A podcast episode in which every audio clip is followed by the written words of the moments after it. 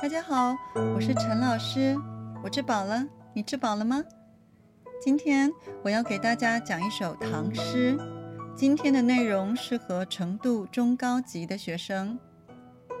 最近啊，好莱坞影星强尼戴普跟他的前妻安伯赫德闹了很大的纠纷，两个人互告诽谤。回想起过去那么相爱的两个人。如今却变得像敌人一样，怎么会有这么大的转变呢？这不禁让我想起了一首唐朝女诗人李野所写的诗《八至》。以下就是这首诗的内容：至近至远东西，至深至浅清晰，至高至明日月。至亲至疏，夫妻。这首诗当中的“至”就是北极、南极的“极”。简单来说，八至就是八个极端的情况。第一句“至近至远东西”，意思是最近的距离和最远的距离就是东边和西边。第二句“至深至浅”。清晰，意思是世界上最深的地方或最浅的地方，都是在清澈的溪流、河流里。这里的清澈就是水很干净的样子。你可能会问：世界上最深的地方不是在海里吗？要知道，古人并不是什么时候都能到海边的，因此。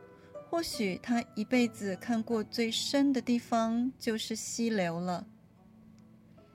第三句，至高至明日月，意思是世界上最高的、最亮的，就是太阳和月亮。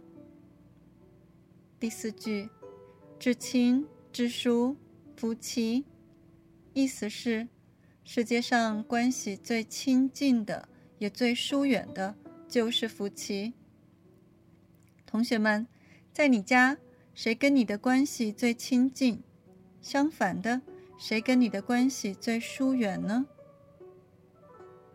看着强尼戴普跟安伯赫德以前相爱的样子，又看到了他们现在的纠纷，真不禁让我想到了这首诗的最后一句：“至亲至疏，夫妻。”同学们。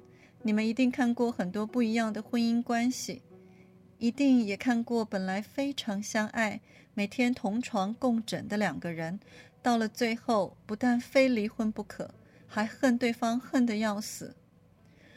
唉，是不是至亲至疏夫妻呢？你们同意这首诗的看法吗？你认为世界上最亲近也最疏远的关系是什么呢？希望你喜欢这首诗，我们下次空中见喽。